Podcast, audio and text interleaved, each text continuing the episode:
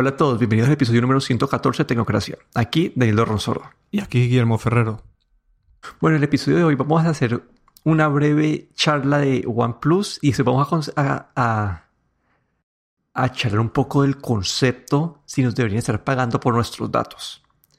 Entonces, porque quería hoy hablar del OnePlus es que OnePlus ha anunciado un nuevo o una nueva línea de celulares que se llama el OnePlus Nord. Este Nord, eh, ellos lo han anunciado como que nuestro retorno a, nuestra, a, nuestras esencias, a nuestras bases. Y es un celular que va a ser más barato. No se sabe el precio exactamente cuánto va a ser. Creo que dicen que es alrededor de como de 500 dólares.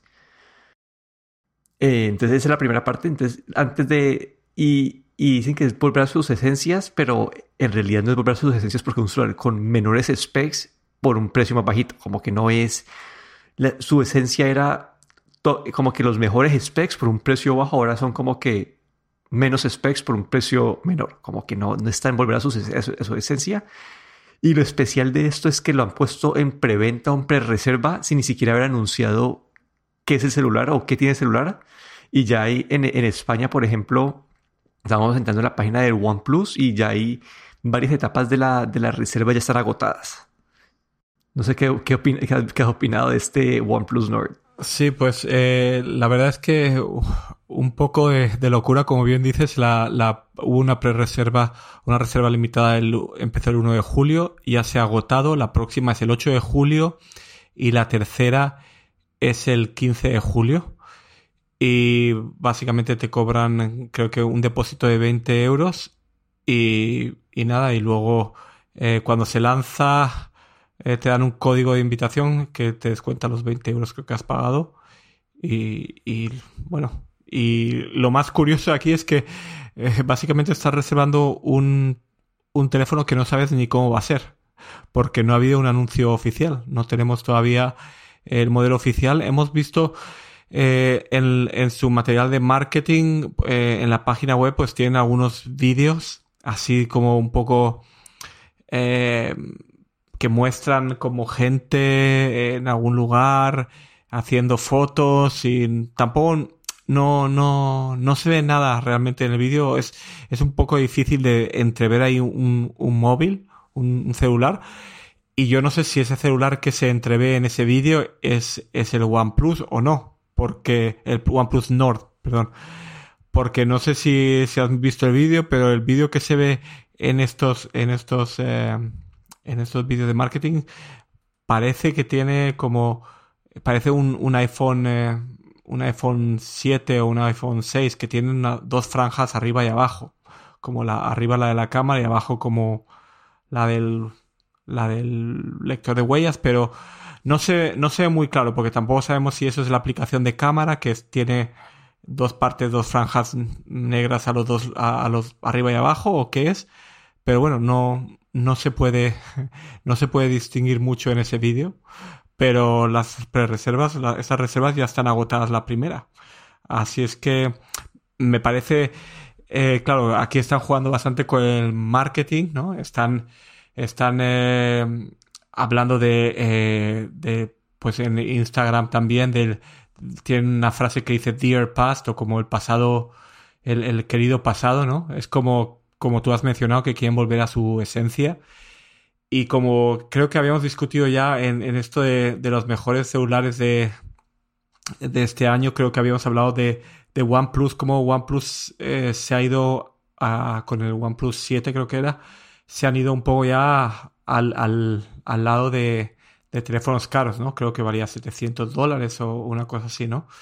Y, y yo creo que aquí están diciendo, bueno, vamos a, a, volver atrás, vamos a volver a hacer un teléfono que supone que es de muy buena calidad a un precio más barato, o algo así se supone, ¿no? Porque tampoco, tam, tampoco van a, cargarse el mercado que ellos de su otro teléfono, ¿no? Del, del OnePlus eh, 7. Entonces, eh, no sé, es un poco curioso. Y claro, los, estos, estos fans ya de, digamos, fans a morir de, de, de OnePlus, pues ya han agotado el pre-order del, teléfono en su, primera fase, que fue el 1 de julio. Sí, ahí como lo que, lo que dicen los rumores es que va a tener, por ahora es que va a tener dos cámaras frontales, que va a ser una pantalla relativamente grande, va a tener creo que refresco de 90 Hz la pantalla y, y un procesador 765 Snapdragon, es decir que no, no es el top of the line. Y ellos dicen que es su primer teléfono por debajo de 500 dólares en muchos años. Yo creo que eso va a significar 499 dólares. Y no sé, al final fue lo como, como dijiste vos, como dije yo al principio. Ellos lo dicen como que volver a nuestra esencia, nuestro pasado, pero en realidad es simplemente eh, copiar las, las, las, no sé, las gamas de productos que tienen los, pues, los fabricantes como Samsung, ahora Apple con LCE, que tienen sus productos flagship por un precio alto y unos productos menos, menos buenos por un precio más bajo. Como que simplemente eso.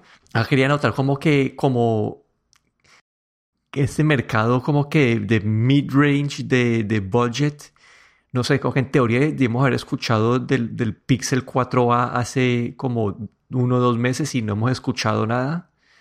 Y dicen que el Pixel 3A ya quedó descontinuado, ya, no, ya está agotado en todas partes, entonces no, no sé qué ha pasado por ahí con ese, con ese celular. No, para mí será una esperanza de, de en esa área de, de, celulares budget y, y de todo mi análisis desde celulares Android, como que el Pixel era el que más me atraía y no sé, me da, me da un poquito de pesar o miedo de no escuchar nada del Pixel en los últimos meses. Sí, aquí, sobre todo lo, lo que mencionas del Pixel, pues mm, a ver, no sabemos si, si realmente era un rumor, si realmente va a pasar o no.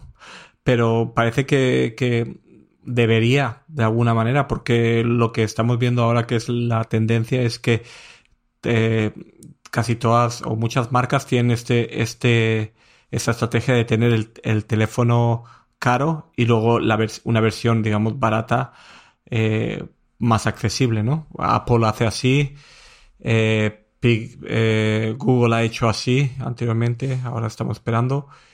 Y, bueno, algunas empresas como Samsung pues todavía tienen un rango de teléfonos que es increíble, ¿no? No sé, Samsung no sé cómo se las hace, pero tiene como un millón de modelos de desde lo más alto hasta lo más bajo, ¿no? Pero, pero normalmente las, las, las empresas, las otras, otras empresas como Apple, pues siempre se tienen como el alta gama la, o, todos los caros, digamos, y luego uno ahí, eh, el barato, digamos. Y aquí OnePlus, pues este, este OnePlus Nord es como eh, queriendo decir que no han perdido su norte, ¿no? Y, vuelven otra vez a su norte, que es el, el teléfono, digamos, eh, bien de precio con buenas especificaciones. Pero bueno, habrá que, habrá que esperar. Sí, dicen que creo que, creo que más o menos el 20 de julio debemos tener más información. Pero bueno, ahora quería saltar a un tema más conceptual y es algo que pues he escuchado recientemente pues que lo han nombrado y es un concepto, no sé, es, es interesante de pensarlo, no sé qué tan factible sea implementarlo, pero ese, no sé, hoy en día cuando utilizamos el Internet, hay páginas gratis de Internet que en, en realidad no son gratis, como que hablemos de, hablemos de Google y de Facebook, que son creo que ejemplos bastante relevantes para la mayoría de personas, esas dos compañías nos ofrecen un producto gratis. Google nos ofrece, pues en, más que todo, que tiene mil servicios más, nos ofrece un motor de búsqueda para encontrar lo que necesitamos a cambio de mostrarnos propagandas, ¿cierto? Y Facebook nos da esta comunidad, esta herramienta para, para pequeños negocios, para compartir ideas, para eh, mantenerte en contacto con tus seres queridos, también un producto gratis. Pero lo que están haciendo esas dos compañías es que ellos cogen tus datos y básicamente se, se lo venden a compañías para que te puedan, sí, se, lo venden a compañías para que te puedan llegar más fácil.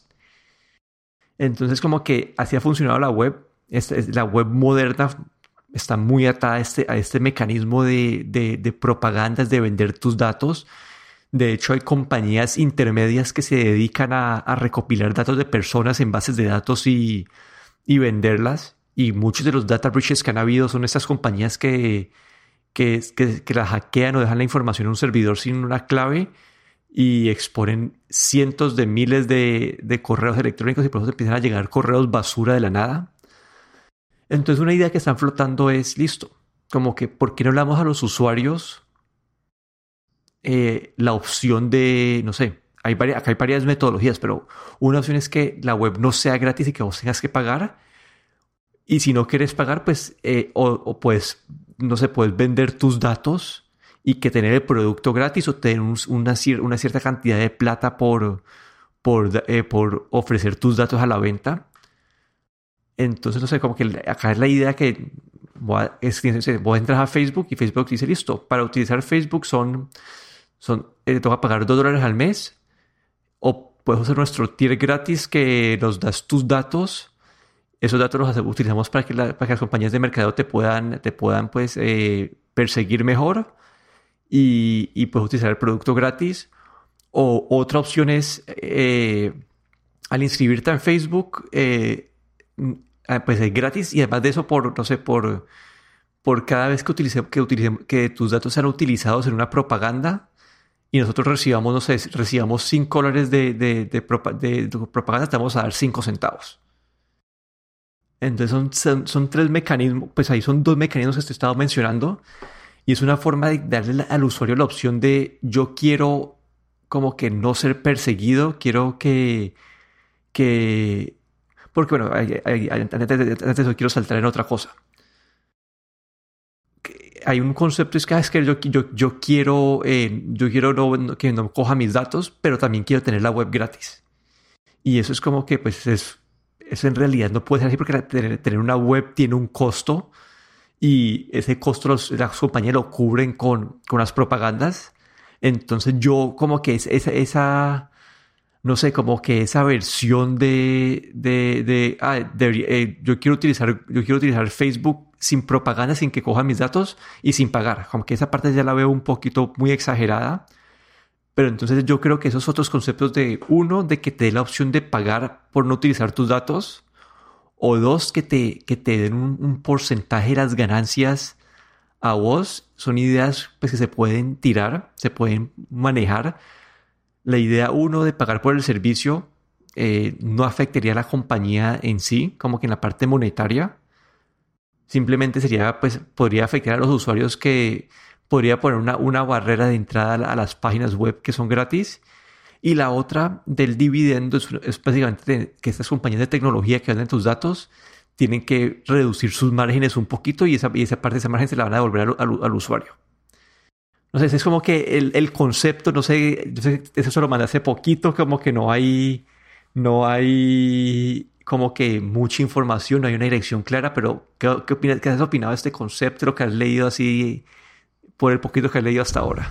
Pues eh, parece que hay un, un, movimiento, de hecho, que, que eh, se llama el Data Dividend Project, eh, en el que están impulsando a la gente ¿no? a, a seguir a, a, a como registrarse en este proyecto, que lo que consiste es básicamente en en tener mejor control de tus datos privados. Como dices, pues eh, básicamente estamos regalando nuestra información en, en, muchas plataformas, eh, sobre todo en las redes sociales como Facebook. vale, Facebook no nos cobra nada, pero nosotros le estamos regalando nuestros datos, ¿no? Pero y, hace, muchas veces lo hacemos inconscientemente porque realmente no sabemos hasta dónde estamos regalando nuestros datos o hasta dónde estamos dándole nuestra información, ¿no? Luego vienen todos estos problemas, ¿no? De, de seguridad. Pero eh, este proyecto eh, lo que lo que está pues intentando es un poco como como el eh, o lo que pretende es que tú puedas controlar tu, tus datos tus datos vale que tú puedas decir pues yo te doy los datos pero tú a cambio me pagas. Y ya sea pues em, unos dividendos de, de, mm, por tus datos al mes y digamos que Facebook te da la opción de que te, te paga por los datos que tú le estás dando eh, o tú le pagas a... A ver, espérate, tú le pagas Facebook te da el servicio gratuito y tú le estás dando los datos o tú pagas por el servicio y tus datos se te quedan se quedan privados, ¿no? No, no los distribuyen. Yo creo que esto también eh, en, las redes sociales sobre todo pues ha, surgido mucho también ese tipo de, discusión. En Twitter pues cuántas veces eh, no, no se ha planteado uno incluso mucha gente lo ha propuesto no que por qué no Twitter eh, te, te, da una opción para poder pagar mensualmente uno o dos dólares o, o, el dinero que Twitter saca de ti por tener toda tu información y, y, tener un Twitter sin propaganda, por ejemplo, y sin, y sin que hagan uso de, de tus datos para marketing, ¿no? Y así en, en, tantos otros servicios que, que si nos podemos a pensar, pues hoy en día estamos regalando nuestra información personal por todos lados. Pero la regalamos sin ningún control y sin saber realmente que la estamos regalando, ¿no? Y, sin saber muchas veces porque nadie lee todos los, todos los, eh, eh, todos estos, digamos, el contrato que tú aceptas cuando entras a un servicio. Normalmente la gente hace scroll hacia abajo, le das a aceptar y, y no lees nada de, de las condiciones.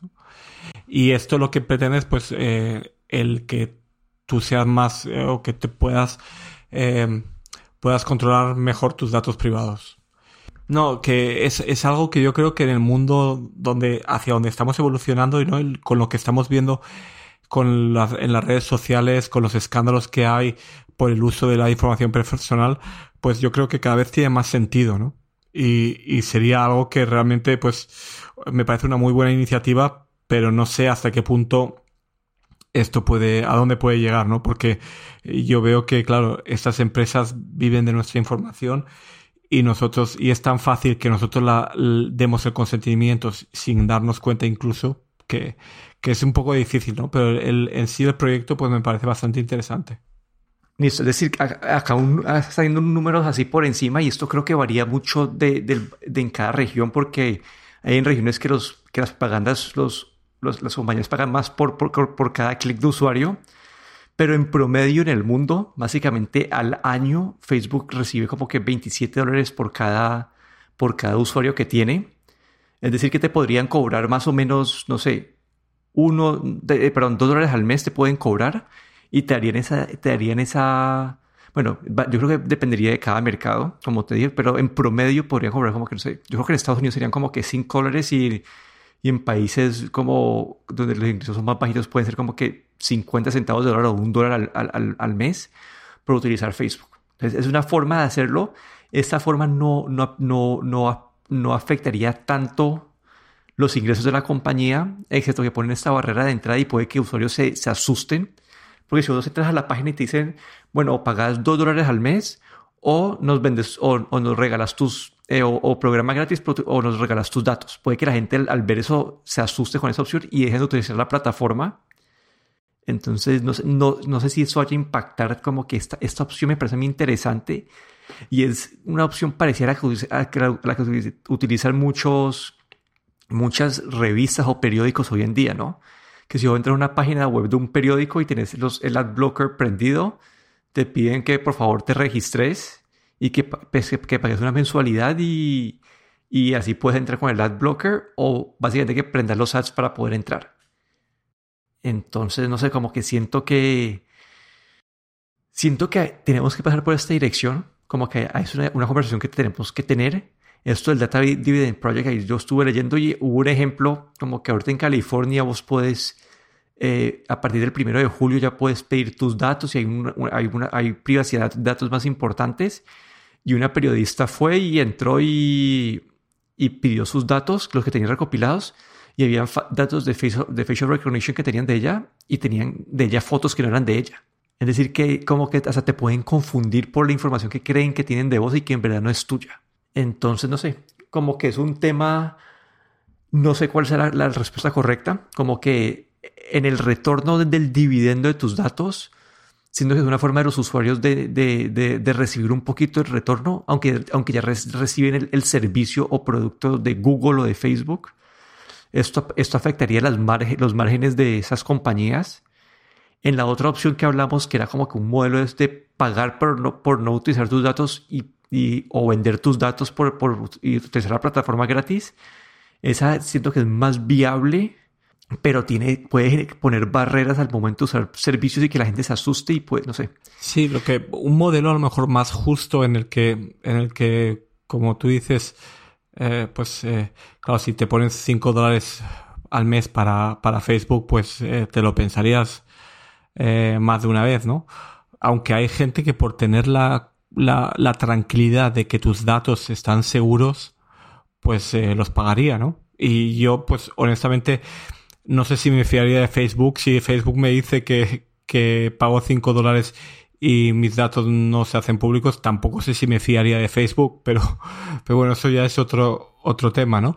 Pero, pero yo creo que a lo mejor un modelo como digamos híbrido, ¿no? En el, en el que er, en el que puedes entrar al servicio eh, y en el que tú puedas definir las, los límites, ¿no? De dónde va tus datos, porque ahora cuando entras pues, puedes definir un poco la privacidad, pero básicamente todos los datos que estás tú dando se los das a Facebook, todo lo que pongas, las fotos, todo lo que subas en el Facebook, pues es, es para Facebook, aunque tú lo borres, Facebook ya sabe que lo has puesto una vez, aunque borres tus datos del Facebook, Facebook eh, ya sabe que los has puesto, ¿no? Y tienen esa información de que tú pusiste ese dato y luego lo borraste, básicamente, ¿no? Pero, pero a lo mejor alguna manera más, un poco en el que tú puedas eh, incluso decidir si quieres dar más información, incluso a lo mejor a, a, cambio de un pago, ¿no? digamos que Facebook te dice, te pago dos dólares al mes,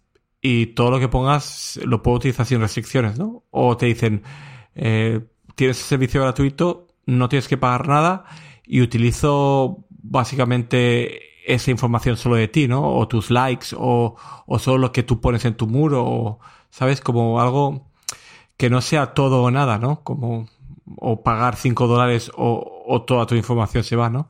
Pero claro, es, esto es un poco complicado, ¿no? En este tipo de servicios donde hay tan, aplicaciones de terceros que acceden a tu información a través de sus interfaces de, de sus APIs, pues es, es, bastante, bastante difícil. Pero yo creo que ahí, pues hay, hay una muy buena idea, ¿no? Mm, y, y que, pues, eh, no sé si este proyecto de Data Dividend Project, eh, que por ahora creo que solo es en, Estados Unidos, California, pues si pudiese llegar a más, ¿no? Y si, y si esto realmente eh, pudiese, pudiese, pudiese extenderse ¿no? globalmente. Sí, eso es algo que hasta en el mundo de los podcasts está viviendo ahora. Como que, como que cada vez más gente que estoy, que estoy viendo en los podcasts que escucho yo, están haciendo dos programas de suscripción mensual al podcast para, y ponen como que parte puede ser gratis o parte puede ser detrás de este paywall. Y diciendo que, pues, no sé, como que la industria de las propagandas está teniendo como que un, un momento que puede ser, puede, puede estar cambiando y no sé cuál será la solución. El Data Driven Project me parece interesante.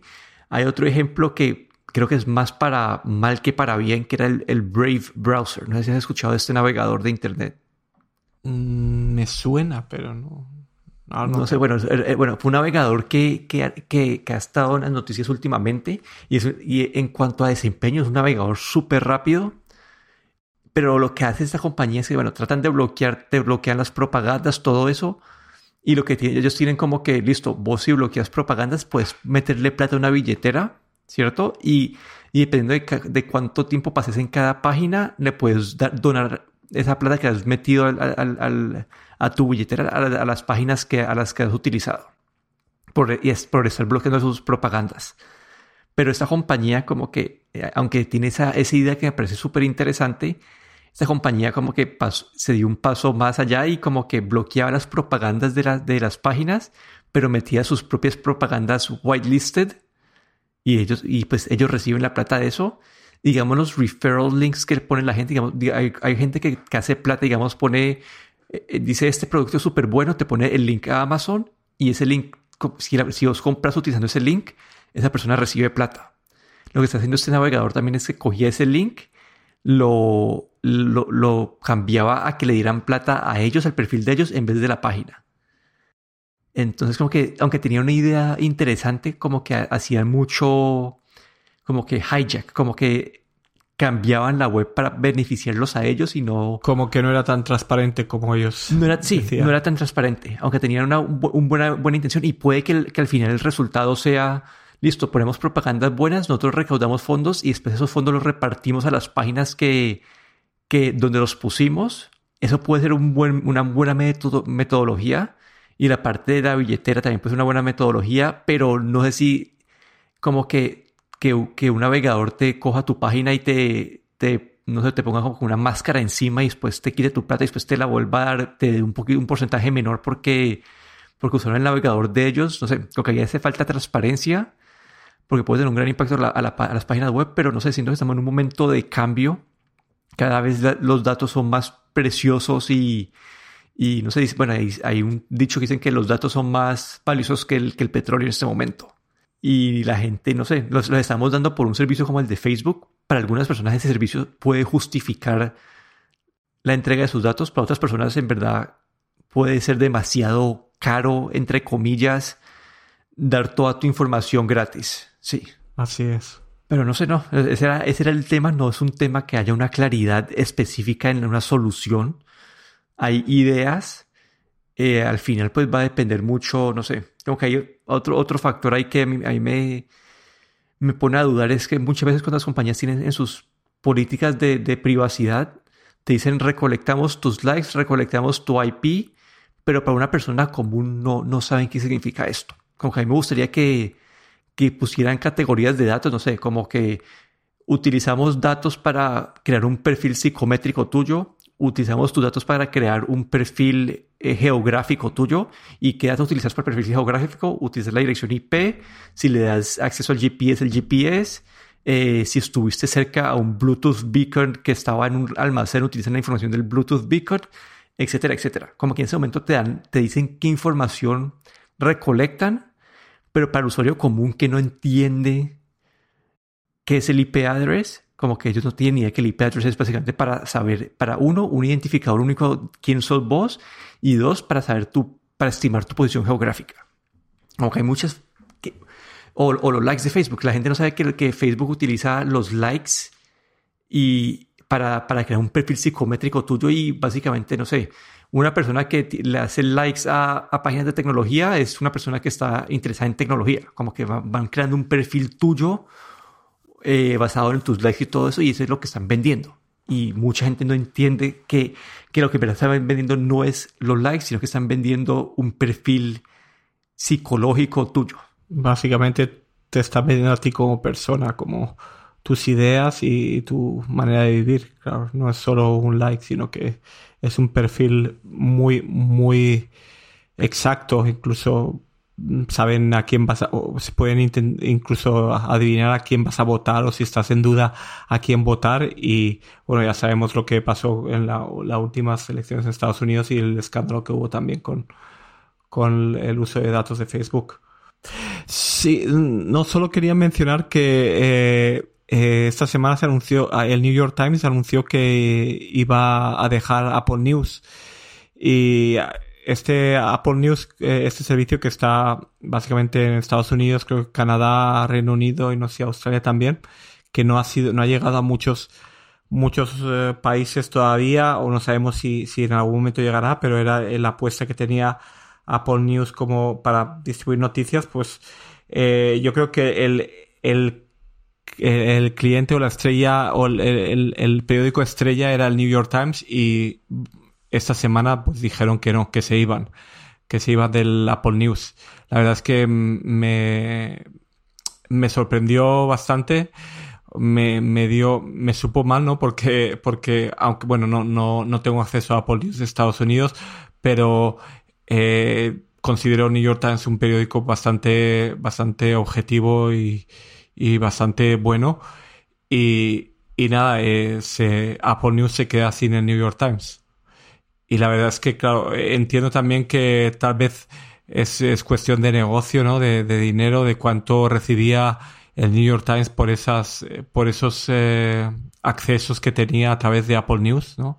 Y cuánto recibe el New York Times si, si son clientes que están suscritos directamente a ellos, ¿no? Y supongo que al final, después de todo, ha sido una decisión de, negocio y el New York Times decidió, decidió irse a Apple News. Sí, ahí, ahí tengo pues dos puntos. Uno que ellos mencionaban es que al poner tus, eh, tus artículos en Apple News, tienes que adaptarte al estilo o formato de Apple. Es decir, que si el New York Times hace unos infográficos súper interesantes, puede que no los pueda mostrar. Entonces no les da, uno no le da control a los a los publishers, a los periódicos de, de cómo mostrar información, porque tiene que ser un formato friendly que puedas eh, leerlo en cualquier parte. Entonces hay, hay, un poco de pelea. Otra parte que ellos también mencionan es que en verdad no le están eh, generando tráfico al New York Times, como que la gente no abre el link ahí y se va al, al, New York Times a ver el artículo. Y el tercer punto es que el New York Times es una marca bastante grande que ellos pueden, como que ellos pueden tener su propio servicio de suscripción, siendo que es diferente para, para publicantes o periódicos más pequeños que, les cuesta trabajo convencer a la gente que pague una suscripción como la del New York Times, son como cuatro horas al mes, cinco horas al mes. Entonces, para esos periódicos que, que, que se pueden beneficiar de, de, una base de usuarios más grande, aunque no estén pagando su suscripción, entonces creo que el New York Times, al ser tan grande y tan importante, tiene menos beneficio una plataforma como la de Apple. Sí, la verdad es que mm, le convenía, claro, eh, crear sus propios suscriptores sin, sin, sin, utilizar el Apple News. Lo que pasa es que es una gran pérdida, creo que para Apple y para este proyecto que era Apple News, que yo creo que no está llegando, no está yendo a ningún sitio. Sí, pero bueno, eh, ese ha sido el episodio número 114 de Tecnocracia. Aquí me despido, Daniel de Ronsoro, en Twitter en arroba de Dorron. Y aquí Guillermo Ferro en Twitter arroba galletero.